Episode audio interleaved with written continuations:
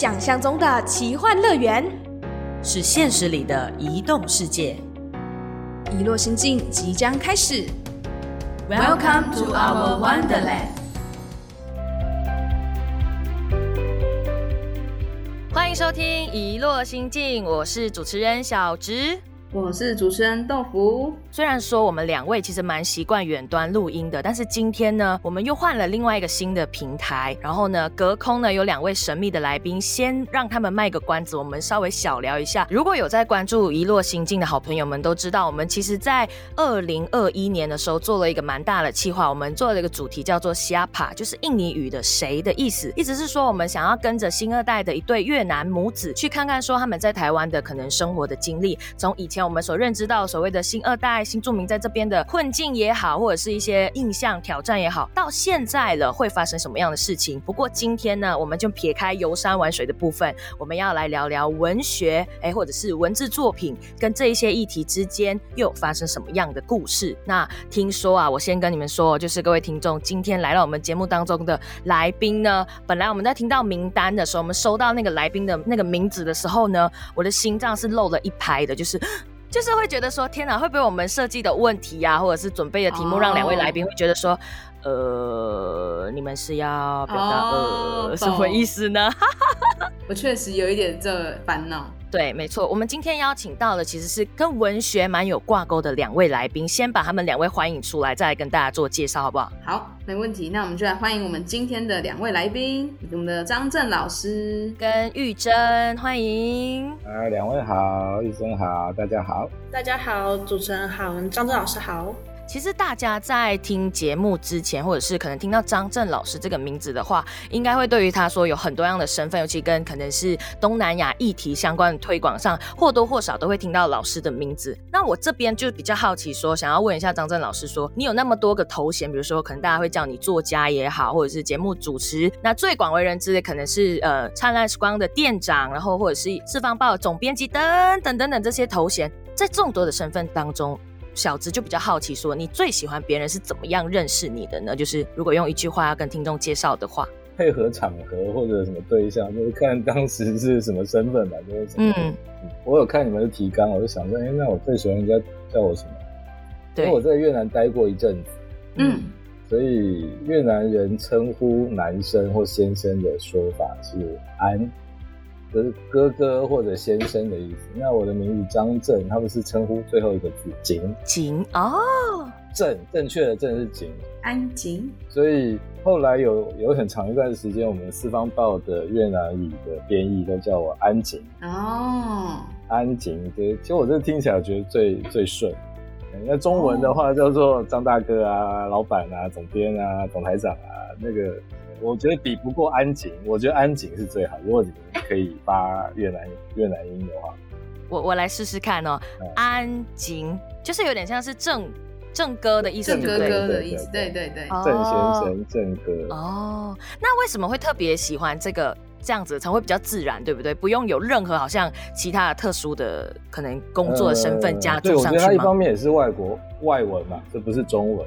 你知道我张大哥，就显示较老了，或者说其实你应该叫我张叔叔，可是你不好意思，只好叫我张大哥。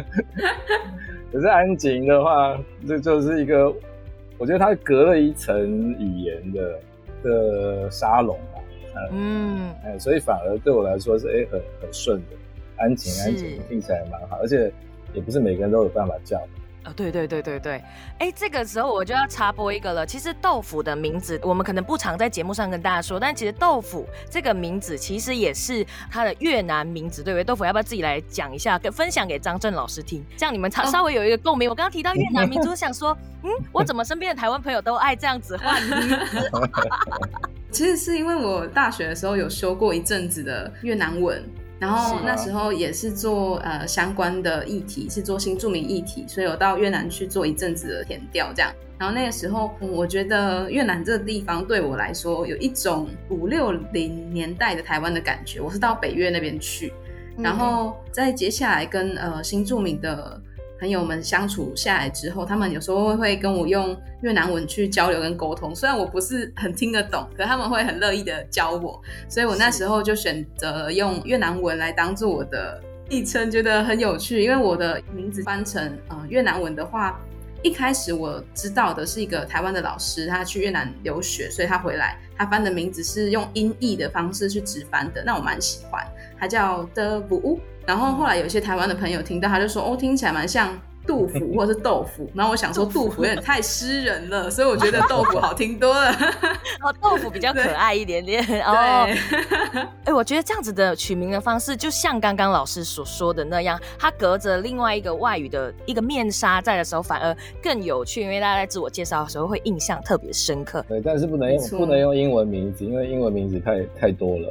对，就像我一样，我经常乱取一些英文名字。我在各大场合有不同的名字，Sophia、Cindy 啊，全部都是我。所以我下次也要来考虑一下。哎，各位听众，如果觉得小直有什么不错的越南文名字，欢迎建议给我底下留言。玉珍有吗？玉珍，我没有哎。我刚刚想到也是，就是只有英文名字而已。可是不是我跟你是同个世代的？对啊。哎，现在是我跟豆腐是同一个时代的，对对，让豆腐很吃亏。我们直接拉仇恨嘞。可是我们一开始在收到玉珍的，就是因为我们这个活动，其实我们等下还要正式的稍微介绍一下我们背后为什么今天我们促成的契机啦。可是现在先聊聊到一开始的介绍的 part 的时候，因为玉珍一开始收到他的那个讲者所谓来宾的资料的时候，特别有一段话让我印象很深刻。你说你自己是元旦宝宝，虽然我身边其实好像有点不太记得，因为。元旦宝宝比较少了，可是我只知道小的时候，只要是元旦宝宝的话，通常都会登报纸，就是说哦，恭喜二零二二年一月一号 元旦宝宝在医院诞生。这样，玉珍 为什么那时候会想要在自我介绍里面有这一个称呼呢？因为我在想说，我好像是众多得奖者当中，就是年纪算是比较。小一点，我是两千后的，然后我的生日是两千零一零一零一，所以我就想说，就是介绍的时候，就是我就说我是两千零一年的元旦出生，跟别人自我介绍的时候，别人就会会比较聊起来会比较热络一点，就会可以从这个地方下手这样子。所以现在玉珍应该是大三，大三，大三。哦，我们距离大学有点远了，不要太难过。张震老师说：“你怎么可以在我面前说这个的？”对。可是其实名字就是一个最好的自我介绍的方式，尤其是像我们不管是有其他文化也好，或者一般我们在介绍的时候，其实它后面就有点像是说我们所认定自己想要怎么样让大家认识我们的第一个感觉在啦。那因为玉珍本身今天会出现在节目现场，据说也是新二代，对不对？嗯，是，我是越南的新二代。哦，哎，可以啊，那。等待会我们时间有空可以来帮玉珍隔空想一个越南越南女，是这样，可以可以。你对于这样子拥有这么多不同，可能是所谓双边文化身份的，大家称之为，就大家会讲说，哎，可能是新二代的话，你会怎么去诠释或者是去解读呢？小时候可能我我妈妈是越南人，然后我父亲是台湾人，那小时候可能因为。我很小的时候就没有跟我母亲在一起了，所以接触到越南文化的机会比较少，就没有大家想象中新二代会接触到的那么多。那我比较印象的就是，可能他们很常跟朋友聚会啊、聊天啊什么的，然后他们也都蛮。热情的这样子，我那时候也会看一些节目，然后他们就会用越南语介绍什么。然后我比较有印象的就是我妈之前会做，就是关于越南的一些家乡菜。我最有印象的是那个鱼露哦。对，这也是我一开始接触越南美食的契机。对，那很好吃。哦，所以等于说，在跟大家互动的时候，其实很多时候你会因着越南这个身份，先从美食开始下手去跟大家做互动就对了。稍微简单的认识一下我们两位来宾之后啊，接下来我要把这个球丢给豆腐，是因为呢，我负责炒气氛呢，通常另外一个就是要负责理智的最后一道防线。为什么今天我们可以跟两位很棒的来宾在空中呢？是因为什么样的？原因呢？噔噔噔噔，有请豆腐。因为哎，这要讲到干爹对吧？因为我们有那个新北市文学奖的邀请，所以我们才有机会来呃认识我们的张震老师，跟我们的玉珍一同来聊聊这样子。因为张震老师是新北市文学奖的评审，对不对？没错，没错。那我们的玉珍是创作者，也是得奖者，两个，两个，两个。我们待会就会提到他得了什么，太厉害了。那我们的新北市文学奖呢？其实它从二零一一年开始到现在，已经大概有十多年的历史了。那除了希望让我们的新北市民透过文学角度更认识当地之外呢，这个文学的触角也已经向外的延伸。因为发现那个投稿啊，不只有新北的市民，也有很多来自比如说大马啊、香港啊，或者是美国的作品等等的。那如果我们的听众平常你也喜欢写写文字，然后希望把你的故事分享到全世界，除了你可以来一落心境填那个读者信箱的 Google 表单，也可以投稿我们的新北市文学奖哦。不管是小说啊、新诗、绘本，还有玉珍，我们这次他投了散文和新著名文学创作都得了奖。有多元的文学种类，任你发挥。哎，我怎么相见恨晚的感觉？哎哎，不好意思，我其实文笔没有很好，我开玩笑而已。哎，你不是跟我说你唱去投了？我 我想投哦。哎呦，那个可能待会要跟玉珍讨教一下。对 对对。那我们的玉珍，她其实是第十一届新北文学奖散文组跟新著名文学创作组的得奖者。那能不能请玉珍跟我们分享一下，就是你当初呃是怎么看到这个文学奖的？那又是怎么想要去参加这个文学奖的契机呢？哦，就是刚好那一阵子疫情，然后我就想说，疫情感觉会关在家里很久，我就决定去图书馆借几本书回家看。然后我一借完书的隔天，图书馆就封馆了啊？怎么？就很刚好，就是借完书了，好像隔几个小时图书馆就封馆了，因为疫情那时候蛮严重的，五六月的时候。然后我就那那几个月就是在家里，然后没有什么事可以做，然后就开始上网，然后就突然看到说有那个文学奖。原本我看到的时候已经过了征件日期，可是因为疫情，所以它。延后整件日期，然后想说这是这一定是一个 就是契机，就是叫我一定要去参加。但是我那时候也没有想那么多，就想说就是写写看，偷偷看，就是当做是一个机会这样子。嗯，然后结果就是很幸运的，就是投了两个，然后两个都有。上这样子，哎呀，不好意思啦，刚好蛮厉害的啦，刚好也蛮有才华的啦，刚好，哎，我好坏哦，哦，金北市文学奖会不会觉得我很失控？我本来没有想过要投文学奖这样子，所以这是你第一次投投文学奖？对，哦哇，太强了，有天分，蛮厉害的哎。一头就中哦！之前有参加过我们学校校内的，就比较小型的那种。然后就想说，这次不然就试试看一个大型一点的，然后就运气很好这样子。哦，这个应该是实力哦，运气很好太谦虚了。而且我们玉珍投两篇作品嘛，有一篇是那个呃阿公传，它应该是散文，然后和远方的胡志明市是第二篇作品，是新著名文学创作的部分。那我那时候看到这两篇作品的时候。有发现，其实这都是环绕着人物。第一篇是阿公，然后第二篇可能是母亲，然后加上玉珍的个人心境。那当初玉珍为什么会想要选择这个主题去做撰写？你的创作原因是什么呢？然后这两篇作品之间有什么关联吗？因为我自己看完的时候，隐约觉得好像有，但又不太确定。就是我是先写新著名创作的那一篇。我是看他说他的就是他没有什么限制嘛，就是有关任何有关新著名的议题都可以去写。然后我想说，我是个新二代，其实，在很多的得奖的作家里面，我是比较年轻的，所以我就是我觉得我的人生阅历可能没有其他人丰富，所以我就先从我的家人啊身边的事情开始写。那我就想说，那我就可以写我的亲生母亲是个越南人，然后她嫁来台湾之后，大概发生了什么样的故事，然后写成一篇小。小品文这样子，再来我才写了阿公那一篇。我那时候看完了一部电影，是日本的电影，叫做《漫长的告别》。那他是在讲男主角就是一个失智的爸爸，然后他的女儿照顾他的故事。然后我阿公就是他是失智症的患者，就是我就写写了就是一些关于他从年轻到。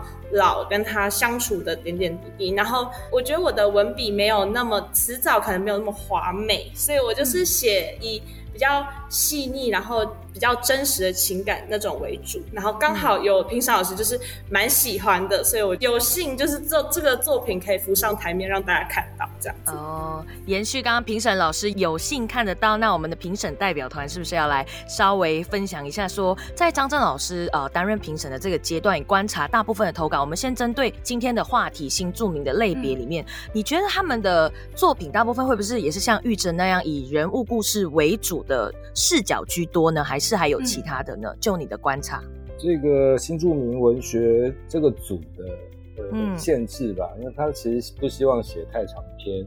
没。错，呃，很多啦，很多是第一人称，那短短的小故事，像玉珍这篇应该也才一千字左右吧，大概一页半吧。对，所以它也有它的难处，就是你要在很短的篇幅里把东西塞进去，放进去，放到足够的，太多也不好，太太少也不行。而且我我得说一下，新著名文学奖在新北市文学奖这个大架构下，它其实只是一个项目。那新北市文学奖是一个很庞大的文学奖，对，是你们的干爹嘛？对，对，干爹，干爹，哎，对，那个可以是干妈吗？干妈也可以，应该是干妈。他们局长是女生，啊，励志好像是女生比较多。是。那新北站作为台湾的第一个最大的县市吧，它的文学奖的多样性其实也很惊人。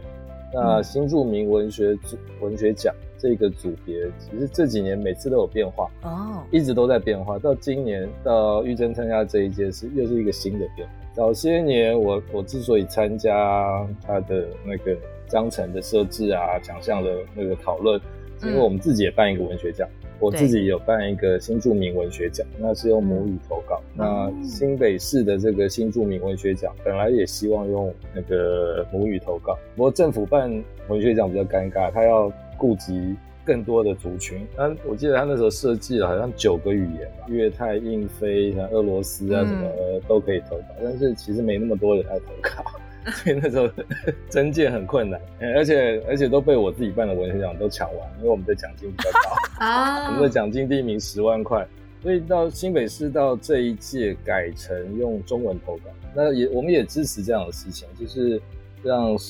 台湾这个中文社会使用中文的人以新住民为题，所以他没有限制你一定要新二代还是新住民，只要绕着这个新住民的题目来写，都可以参加。所以就像玉珍刚刚讲的，我们也没有限制，你要写诗也可以，一些小说也可以，一些散文也可以。从前我我自己办的文学奖，我们也是这样做，嗯，就是因为我们是文学奖，不是征文比赛，我们把我们成我把我们的成成绩拉高，嗯，我们是。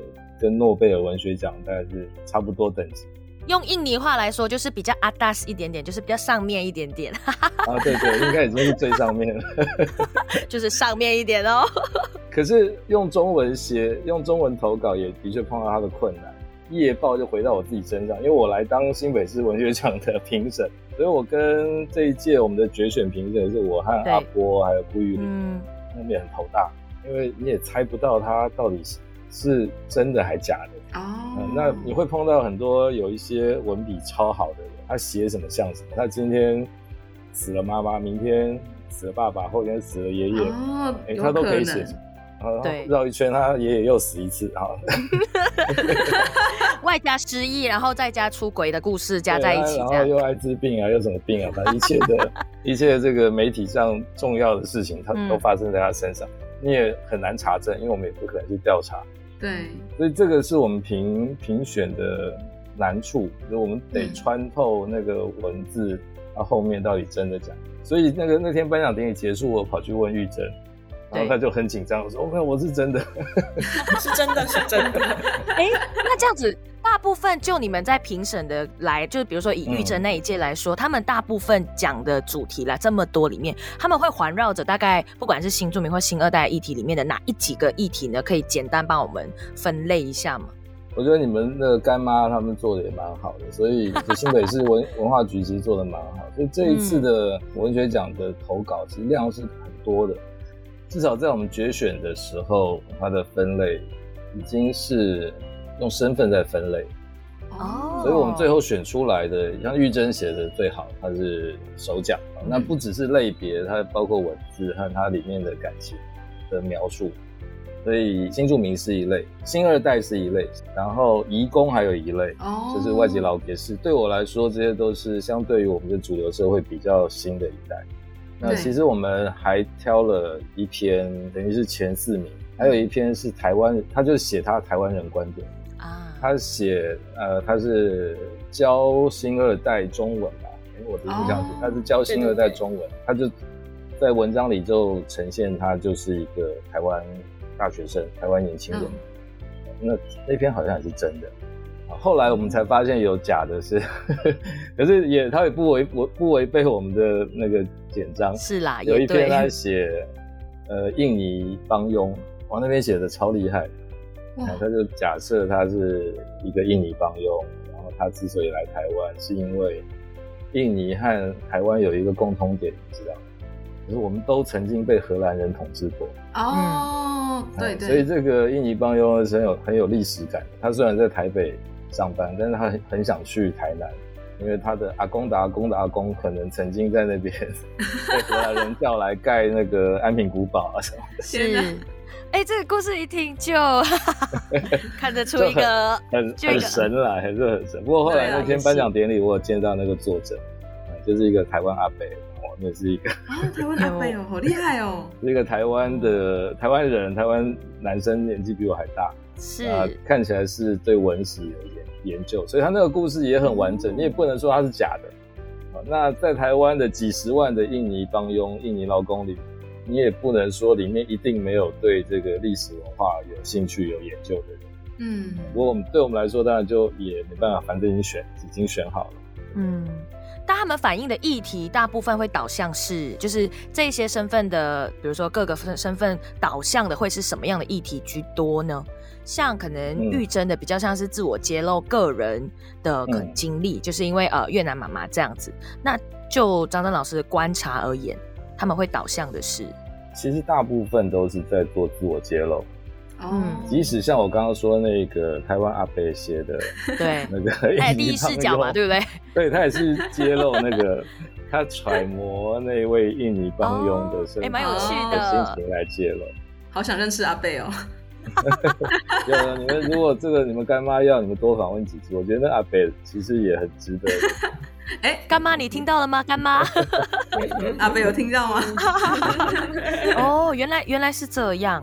我觉得跟我自己办的移民公共文学奖相比，因为我们那个要求他用印尼文、越南文写，那个就很难代替。台湾人大概就没有办法。真的真的，我们那个的揭露就会可能悲伤的部分就占。比较大部分就是被台湾雇主虐待、被台湾雇主欺负啊等等的，那个可能会占了很大一部分，可能一半吧。那像这个新北市办的文学奖，我觉得投稿者也会揣摩这个主办单位的意思。太悲惨的，可能就不要写到这边，直接写到一九五五去投诉就好。写到这里的，就你会想象它是透过一个文学技巧的组组成，它变成一个完整的。故事，希望它可以变成一个完整的故事。那悲伤的部分就比例不会占到那么多了，当然有些会还是会很处境非常可怜，但是他会透过一个文学的文字的包装，我觉得玉珍就是里面的佼佼者。是他的故事其实都也不是开心的故故事，但是他。我刚我今天又再看了一下，但其实里面应该没有吧，就没有写一句哇我好难过，好想哭啊。对对，都不写这样子，这个才是厉害的技术。这时候玉珍就要来分享一下了，就在自我揭露的这一个过程当中，再去揣摩这个文字的时候，那时候的那样的一个灵感乍现呀，或者是怎么组织起来，把它变成一篇。呃，在跟人实际相处的时候，我本来就是不太会语言去表达出。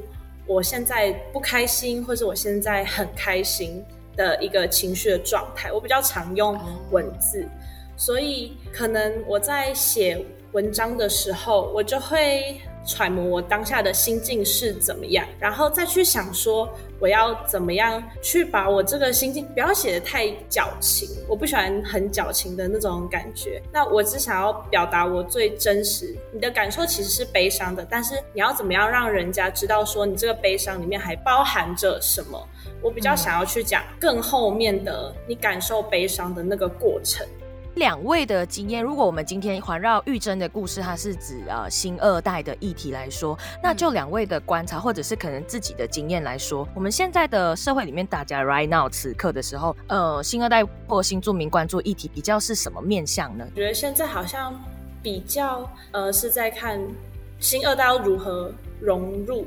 还有台湾的发展啊，什么之类的，我觉得是偏向融融入。我们那天还跟同学们大家在讨论，嗯，就说现在就是台，因为台湾现在就是有比较导向新南向政策，嗯，这样子开始会比较注注重这一块，还有包括义工的部分，这样子，嗯。啊，因为张震老师。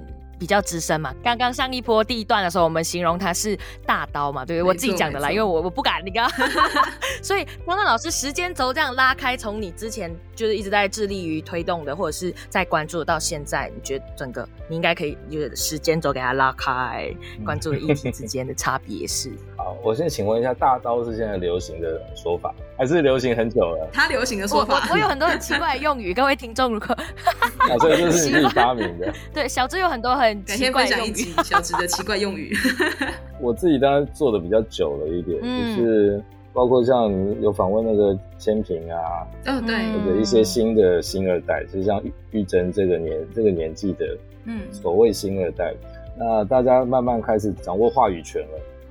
就至少进入主流社会。那其实再往前的话，比如我自己刚投入这个东南亚研究的二十年前，那时候大家对这个题目也不太清楚，所以很主流、很直觉的反应，就这一群可能肤色比较黑，可能这个个子比较矮、经济状况比较差的人，那对台湾人来说就是一群入侵者。嗯虽然是我们邀请他们进来，他是社会上的他者。明明明是我们邀请他们来，然后我们自己这一群台湾人又把他们当作妖魔鬼怪，所以我们那时候喊的口号是：这些人他不是家电，他应该是家人。可是我们台湾雇主常常把他们当做乐器帮用，当做家电啊，插插上插头二十四小时不用停不用休息。然后他们不是主力。从前的谈法会说啊，这些人害台湾变得落后了，对，变得这个回到。回到嗯更更差的状况，但是我们会说他们不是阻力，他们其实其实是助力，就是因为我们请他们来帮忙，我们继续往前走。那台湾的因为经济状况变好了，所以有一些分工出现，那一些比较低低阶的，尤其外籍劳工、外籍帮佣啊，他们会帮帮忙处理一些比较辛苦的工作啊，所以我们说它不是阻力。而是助力，不是家电，是家人。然后最后的一个谈法会说，他们不是问题。你回去搜寻网络上，就外劳、外劳问题、外配问题，尤其跟新二代有关的，就会说啊，他们拉低了台湾的素质。是，但是水平线被拉低这样。嗯，但是你真的回头看，就是我们会说它不是问题，它是答案。这是台湾社会的答案。如果没有这些外籍帮佣、外籍劳工、外籍配偶进来的话。台湾社会会越来越老，或者是没有新的元素进来。当时我们这样讲，但是声音非常微小，不过听的人都像你们一样，都一直点头。然后他可能内心有很多的 murmur 这样。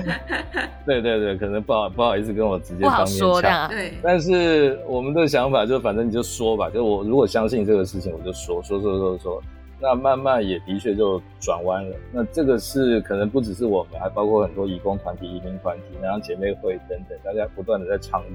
大家也发现，哎，的确是这样子。你真的那么讨厌外配外劳，那你就台湾全面禁止进口，禁止这个交流，你敢吗？你也不敢。对。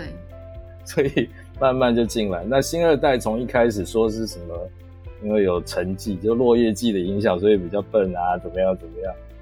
后来很多研究，包括像玉珍训练教育，其实很多教育科系里面的小论文、大论文、硕士论文研究出来都说，哎，没有新二代其实不见得多好，但是绝对没有比较差。其实他就在台湾长大，跟台湾人、跟台湾小孩一起长大。嗯，终于我我觉得台湾社会还不错，终于觉悟到自己，哎，原来之前太傻了，就是 依着。就是刻板印象、直觉、吸反应就以为是那样，但但是实际上事实证明不是这样子，而且很多像玉珍这样优秀的新二代，他就被看见了，对，他的文笔就比一般的台湾年轻人要好得多。对，就是会自然发光。对，我觉得那个刻板印象也就慢慢会破除，但还是有人保持着比较这个坚守传统。但是我相信比较有思辨能力的，可以会可以理解。像玉珍这么能写，我真的觉得他很能写。他如果不是有被那个特别的指导还是雕琢的话，那他就是。天生会写的。刚刚顿时我脑袋在张震老师讲的时候，我就回过头去反思，说我跟豆腐一开始因着本来就对东南亚议题感兴趣的时候，开始做我们的时候瞎爬气划，然后接触到呃很多的新二代朋友，包括可能千平这一号人物，这个很棒的人这样。然后呢，中间也聊到，其实不晓得是不是。从以前到现在，中间加了一个新南向政策的出现。然后我们之前有聊到说，从以前的所谓的哦新二代，或者是所谓的呃外配妈妈们的那些专有名词、关键字，都是语言比较差，或者是比较弱势的形容词，稍微比较负面的。到现在好像哦，我有双边文化，好像就是很厉害、很赞，成为了一个优势。对，你们觉得这样子的一个转变跟这个政策有关系吗？肯定是有的。嗯，因为不只是。这样的一个口号而已，哦，当然是总统喊口号，当然比我们喊口号有用的多。总统 总统喊口号之后，加上预算的支持，所以他会变成很多人的干妈干爹。谢谢新北市，再次说一下。对对，不止新北市，就各县市各个从中央到地方的局处，他的确是往这方面增加了预算啊。就是你如果做呃新南向的话，对，跟东南亚相关的话，你的预算会多一些。这是很现实的，就是啊，就大家都为生活奔波。如果这方面的预算是变多的话，就会吸引更多的脑力、体力、精力进来。那也许大家就会发现，就像我刚刚前面讲的，当时是我们这些神经病特别去想这个东西，可是后来越来越多人进来想，说哎，这的确是对的，江浙没有腐败，嗯，然后就慢慢开始。介入这个事情，包括新二代这一块，其实我们在十多年前做四方报的时候，对，我们就有一个版面，特别是写叫做“四方宝贝”，就是在拍可爱的新二代。其实那个学学苹果的，今日我最美。哦，我知道。就是把把一些小孩子就放出来，其实小孩子都很可爱嘛，混血的更可爱。对啊。啊，那我们的主张就是，其实我觉得这个现在也变慢慢变成台湾主流的主张。任何的人，尤其是年轻人，他如果可以多方面的吸收文化，他就有可能变得更厉害。对，就是有可能。那当然也还是不是每个人都一定这样，但是他的发展的机会就很大。所以像我会说，我这种是土二代，父母都在台湾长大的。那像玉珍这样就是新二代，就他比我多一点机会吸收到另外一个远方的文化。那这两个文化加在一起。蹦出火花的机会就会比较大，所以慢慢大家就新二代又的确是可以，你知道，我觉得就给一些信心吧。那玉珍自己的经历里面觉得呢？因为可能早期你刚刚一开始也有讲说，你可能本来也没有太接触越南文化这一块。那就大家如果这样子说，哦，哎，你是新二代，那你一定很怎么样怎么样的那种，哦，一定很厉害很厉害的这样子的说法或者经验，给你的感受或者是你自己觉得。第一次有会认知到自己好像是新二代，其实是就是小学的时候，那时候我好像国语的段考就是考考了一百分，然后然后老师就影印了一张考卷叫我带回家，然后我想说那我原本的考卷去哪？老师就说哦，因为你是那个什么新二代啊，那你国语考一百分，然后学校要拿去贴在公告栏上面。嗯，我那时候才意识到说哦，原来就是我是新二代。我原本没有这样的认知，因为我们那个村很多很多都是可能三四十岁没有结婚的男生，他们就是会很多什么陆配啊越南的，就会娶越南新娘、陆籍新娘这样子。然后那时候我会觉得这就是很常见，是一直到小学那一件事，我才发现自己跟好像跟别人不一样。别人听到说啊你是越南，所以你妈妈是越南人哦，那你是混血儿喽。那我才意识到哦，我对我自己是混血儿哎，就是那时候才会有这样的一个认知。但是我觉得十年前的事了，那这样十年后我再回来看，我觉得我这层年龄层的人对于新二代啊东南亚的文化可能了解不是很多，但是他们的对于这样的一个态度其实是蛮正面的。我没有在我的人生当中比较没有听过什么对我的身份有比较负面的一个评价，这样子，大家都是觉得哦很不错，你有一个能接触到不同文化的机会，这样。但你自己是这么认为吗？你会觉得我自己是新二代，我的确拥有双边文化优势这件事情，你自己觉得呢？我自己并没有觉得说我有什么特别的优势，对，就就好像只是大家耳边说哦，你很棒哦，这样。对啊，你是混血儿，对对对。不过有一个可能，我猜玉珍的成绩应该都还是不错的，就还可以，还可以，不好说啊。这是一个很很强很强的那个防护罩，哎，就是如果你是成绩好，就我猜我一直到现在都还是这样。如果你成绩好，你是哪一国人？都没有关系，因为老师就喜欢成绩好，都都很棒。那成绩不好的，其实成绩不好，然后如果万一你又是新二代，哇，那就糟糕了，就尴尬了。Double Q，有我曾经有有看过，就是班上有一个同学也是新二代，好像妈妈也是。越南籍的，我好像请那个同学吃糖果还是什么的，然后老师就说你不要给他吃，他的位置都很脏，你不要分糖果给他吃。然后就是老师就是也上课的时候也会特别的针对他，可能他就是他都弄得很脏啊什么之类的。我觉得张老师提到这个点非常的，就是可能我的成绩也不太差，然后老师也都蛮喜欢我的，所以我没有感受到说因为我的身份带来负面的观感这样子。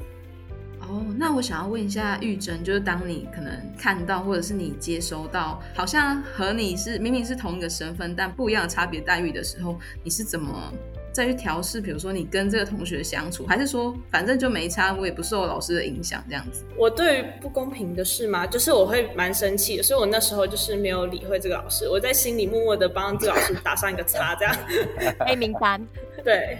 不过小子这边是以我自己是马来西亚人的角度，就想要问三位台湾好朋友们，就是因为我们马来西亚可能是是不是比较多元一点点的族群混杂在一起，所以可能对于新二代，我们随便走在路上就是混血儿的那种，这件事情是蛮普遍，所以我们不会特别聊说谁是新二代。所以这件事情我在这边就要跟大家分享，说一开始跟马来西亚朋友聊到说我要做新二代的时候，大家会以为哈。新加坡的二代有什么好访问的？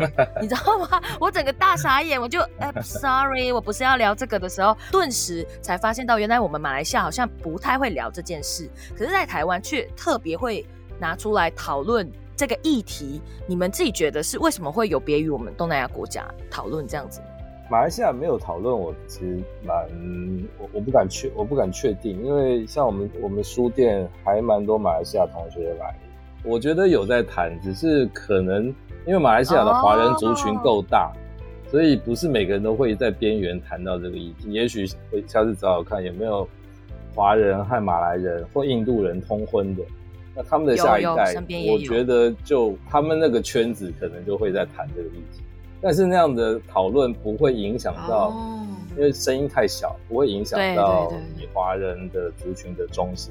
就像我们现在在谈新二代。我觉得各位，包括我自己，我们可能是比较 sense，我们会谈到这个事情。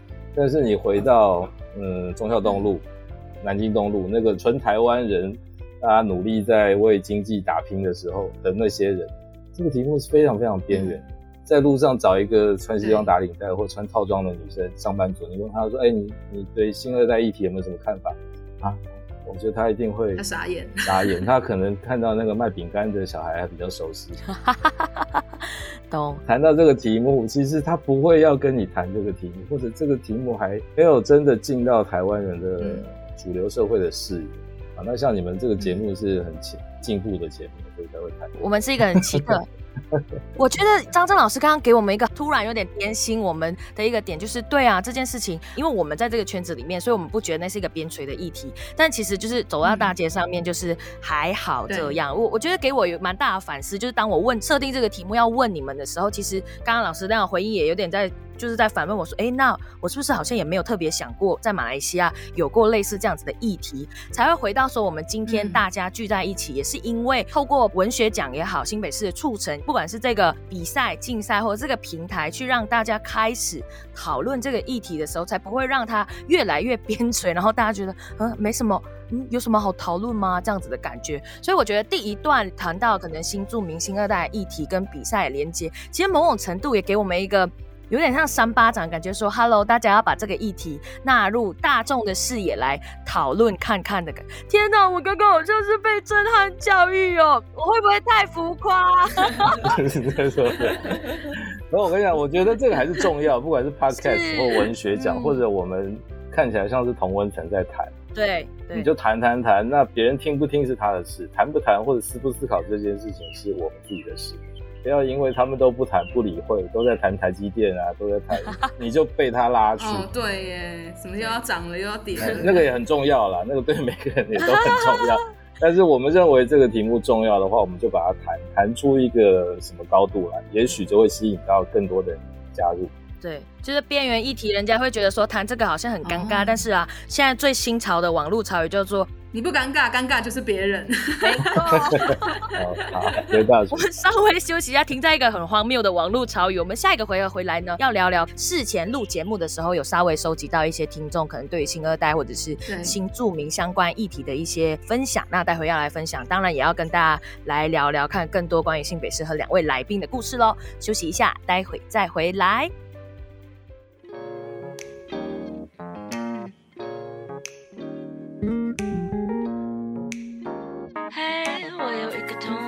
罐子里头有很多我的名字，像我心一样自如，像影子一样存在。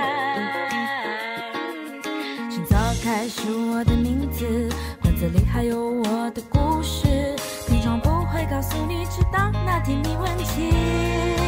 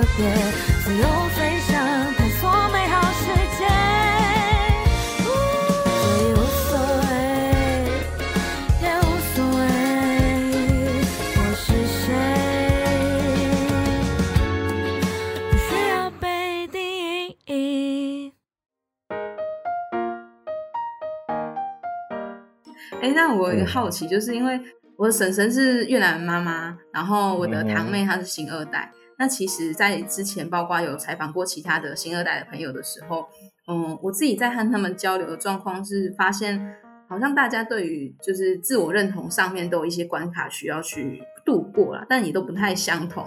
那想要问，就对玉珍而言。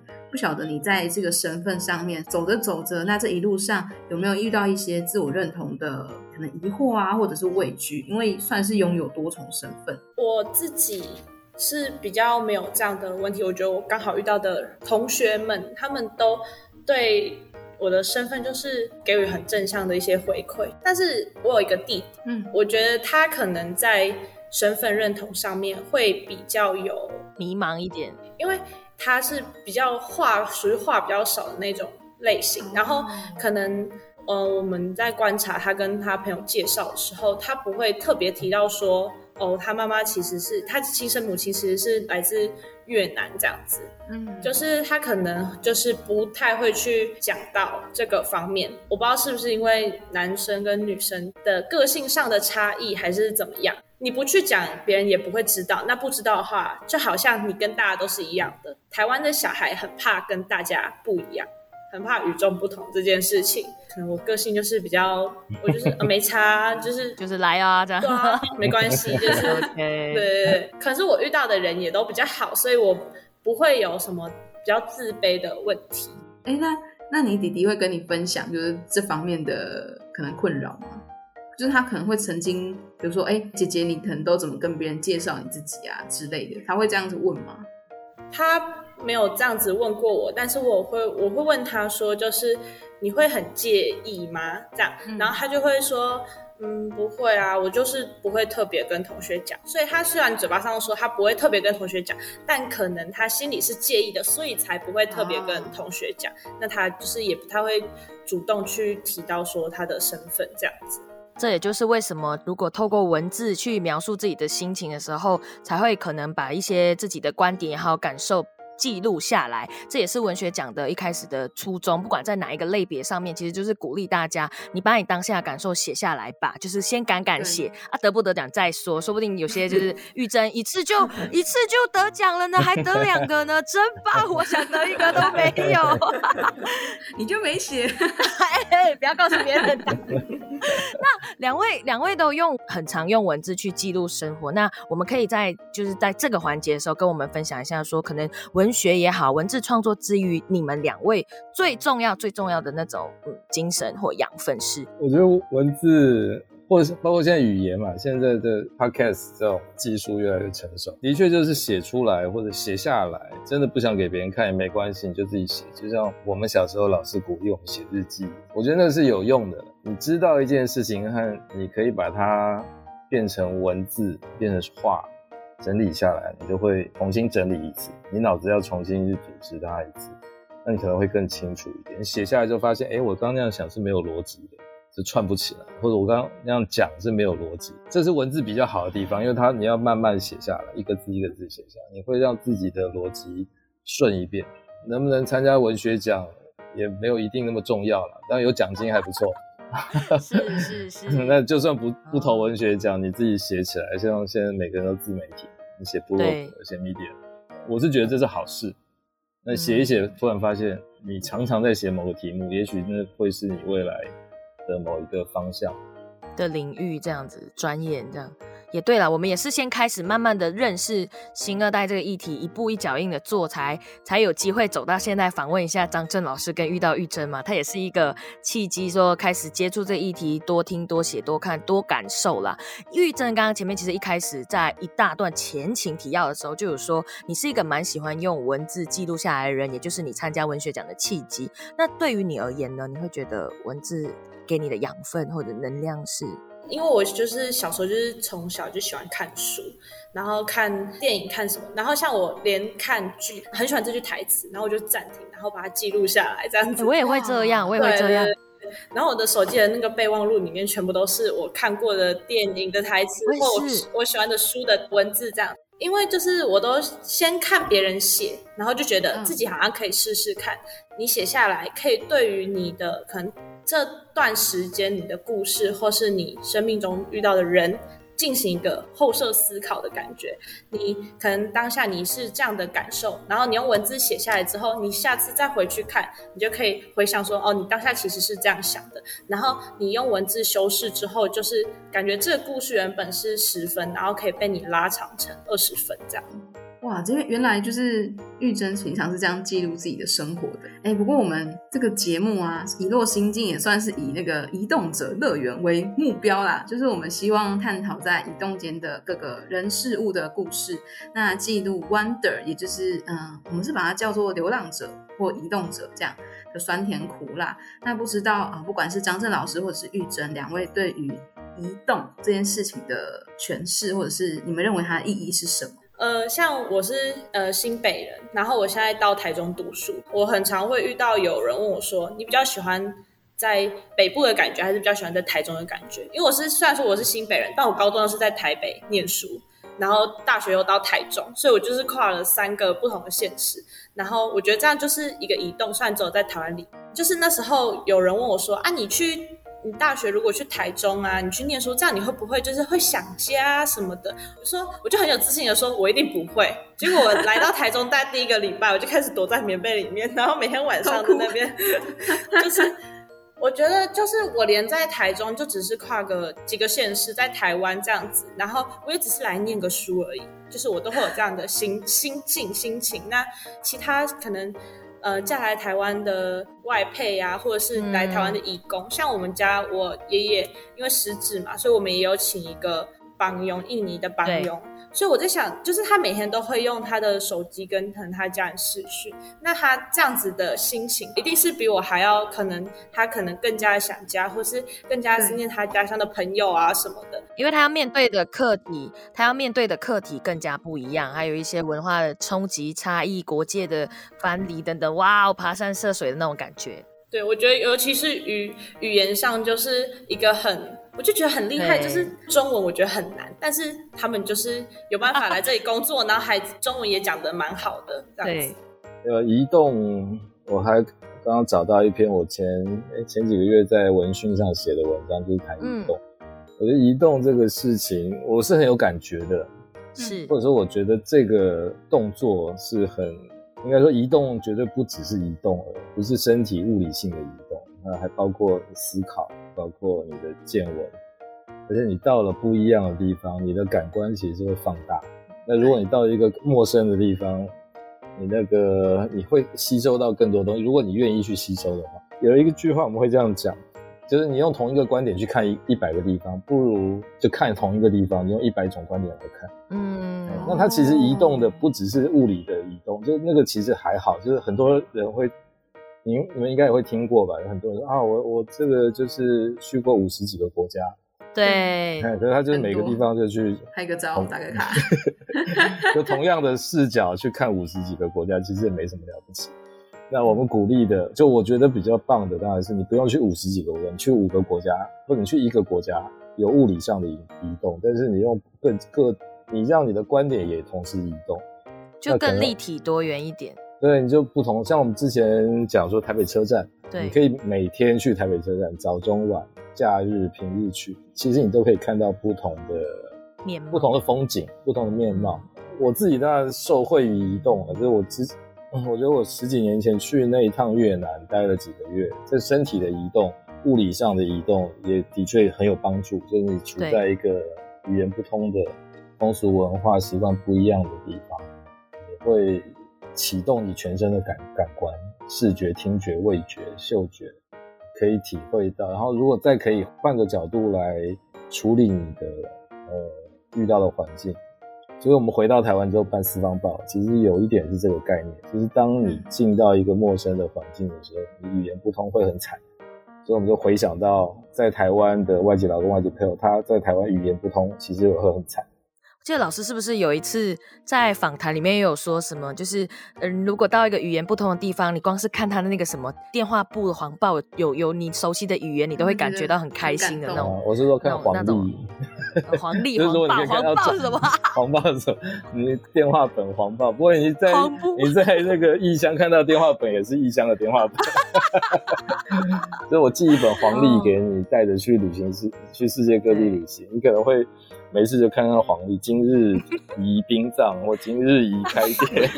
宜开店，我有看到老师刚刚那一个呃文字，因为我就是那一篇文章，那时候一开始刚好也是随处瞄到，因为我们这个节目，我们一开始在定调的时候，就是我们其实想要记录不同族群在移动或不同人在移动的过程中的一些心情啦，所以我们也是我们遗落心境一开始的初衷，所以我们也时常去思考说，到底移动之于我们的感觉是什么？所以老师刚刚讲的，呃，可能没有出国，但是你在让脑袋有。有不同的移动的那种观感，这不得不说，就是身边也有蛮多在关注东南亚议题，或者关注其他特殊议题，或者是特别议题的朋友们。他可能举例来说，好了，我们有一个朋友，他是都没有去过东南亚国家，可是他却对东南亚的小众文化、大众文化各种分门别类、冷门、热门的话题都超级的熟悉，他的思想已经，他已经到了，他的观点已经到了很多很多的地方。我还说，你确定你没有去过马来西亚吗？我怎么用马来西亚的方式跟你说话都那么的自然？你怎么都无缝接轨得到？你是一个一直都在台湾没有去别的地方的人。他就说，呃，可能阅读也好，或者是网络上的资源也好，都会让他打开他的观点。很厉害。那尤其是我们今天这个节目，其实也有收集了。听众的算是思考上、思想上的移动，那我们就请小植来帮我们分享一下两个听众我们有这个问题，希望可以请张震老师或者是玉珍帮我们回答。那请小直分享看看我们的读者信箱。我们首先第一个问题呢，哎，就是如果对于新二代来说，谈恋爱的时候会不会怕对方介意自己的身份？这是什么？这个问题，这个这个问题，对玉珍觉得呢？我觉得比起这种身份背景的问题，我觉得可能对呀，大家更看重的是相处跟脸吧，跟脸要重点哦，跟长相，长对对颜值的部分没有啦。我觉得我自己就是交往过的朋友们当中是没有因为你的身份，然后对你特别好或对你特别的不好，不会啊，想太多，要对自己有自信一点。我觉得那要看那个。发动攻击的那一方，主动的那一方，他是特别喜欢找一个不一样的，还是说他就喜欢呃同温层这样比较平常聊天起来就可以一起一起骂别人啊，就有共鸣啊？那那就是那个主动者他是什么样的状况吧？下一个话题是呃也是蛮有趣的一个提问，但这个我可觉得可能可以从两个方面来问。第一个就是他们在讲说，假设如果我可能呃可能我是新二代好了，那我要到。不管异国异地，最一开始的语言障碍，两位觉得在克服语言障碍上面展开一个新的社交活动的时候，大家都会怎么样？以张震老师一开之前去越南的经验来说，开始的时候，呃，就脸皮要厚啊。从恋爱开始，很多人会这样讲。如果你真的恋爱，那当然就很容易。那如果可是不能天天恋爱。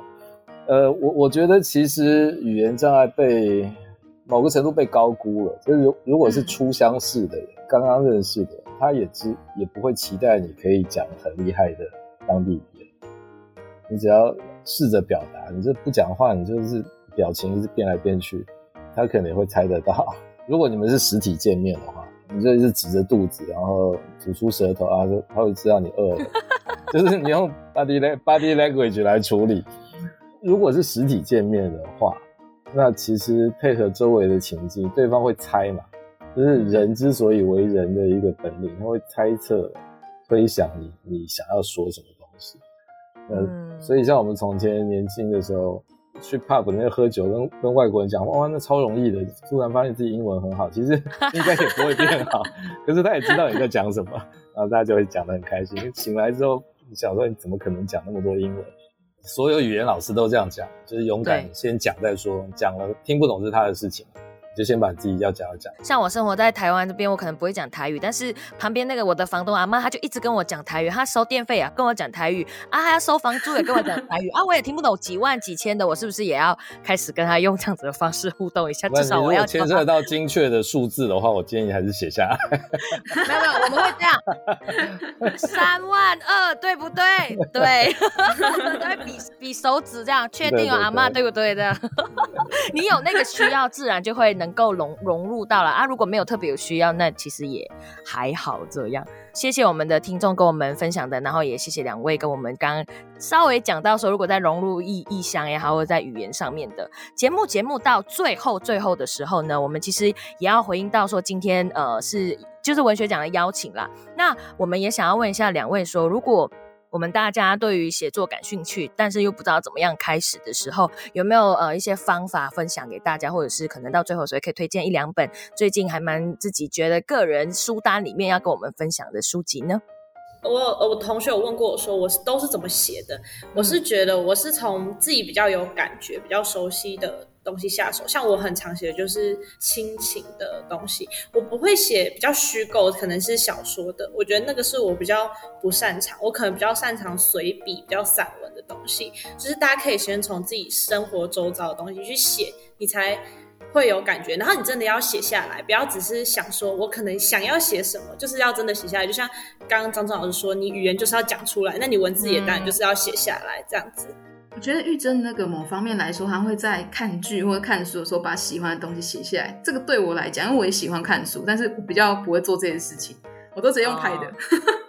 我直接拍那一页，标标签纸在那个书上面，然后最后再一次记录下来。哦，拍的你就会一次把那个整个画面拍下，其实你没有看到细节，所以写其实不一样，写你要把一个字一个字再写一遍，所以它会在你的脑子里再再 repeat，再 read 过一次。拍其实你以为你拿到这些东西，但是它就是一张照片而已，其实对，其实没有。所以比如像我自己看书，我会画线。拍照拍下来贴在脸书上，变成一个相簿之后，我再把那些字重重打重打一遍。我觉得那个写是不太对，就是你打字啦，但是手写是另外一回事，能手写更好，只是现在手写很难很难保存，所以我会打一遍，就期望这些句子真的会进到你的脑子里面，藏在一个什么不知道的地方，某一天突然用到。嗯，那多看书当然就是写作的最根本，就是你还不知道写什么的时候，你就看书嘛。看一看看你喜欢的，你喜欢哪谁的作品就多看他的，我喜欢哪一类就多看。那写的话，这也是老生常谈，就是每天写，就尽量规律的写，硬凑每天你要写一百字或写一千字。我自己比较偏好，当然会是，也许就像玉珍的作品，或者我自己也试着想要这样做，把比喻放进来，就是你什么东西其实都可以比喻。那也有人说比喻很危险，因为比喻就就就可能会歪楼、会岔题。但是，嗯，那个是在写作上，嗯，必须有的一个事情。如果你都没有比喻，那你可能就是那个中央常会的报告，那个不能用比喻，一大大的那个报告不能比喻，比喻就会出锤啊，就会被人家错误解、误读。但是我们是文学嘛，或者我们是一般老百姓，就是写的写的爽，看的爽。我自己是很主张比喻，就是哎，那比喻会让我眼睛一亮，会达到读者的某一个点，或者我自己有时候不用别人看，我自己写一个比喻，我觉得很恰当，我就很爽。嗯，对对对对，可以就像我把新二代比作空罐子，我自己觉得哦，我这是一个，对对对，一个这就自己觉得自己很棒，这样。对对对对，再次呼应了我们今天本节目的宗旨，就是你不尴尬，尴尬就是别人，敢就对了。但是就是要先开始的，对对，没错。那我们节目现在也差不多要结束啦。那喜欢以落新见的朋友，别忘了到我们的 Apple Podcast 给我们一个五星评价。也非常谢谢今天我们的张震老师还有玉珍来到我们的节目当中。那小植还有什么话想要继续跟我们的听众讲的吗？要要要要要！此处应有掌声，感谢我们的干妈，我们的干妈全名新北市文学奖，要不要一直说干妈干妈？大家不知道是谁。底下我们在今天节目的连接下面也会分享说，如果我们今天有讨论到的，或者是可能张震老师也有跟我们分享到一些，他可能是他的文章也好，或者是我们的歌曲也好，还有跟新北市文学奖相关的资讯，都会在底下资讯栏来跟大家想要做更进一步的查询，请点连接，因为如果呢用小资嘴巴讲呢，我会讲不清楚，说不明白。今天很开心，可以聊很多，我自己也有很多新的感受，所以呢，呃，我们节目就到这边告一段落，五星好评点起来喽，那就 谢谢大家啦，拜拜，谢谢大家，拜拜，拜拜。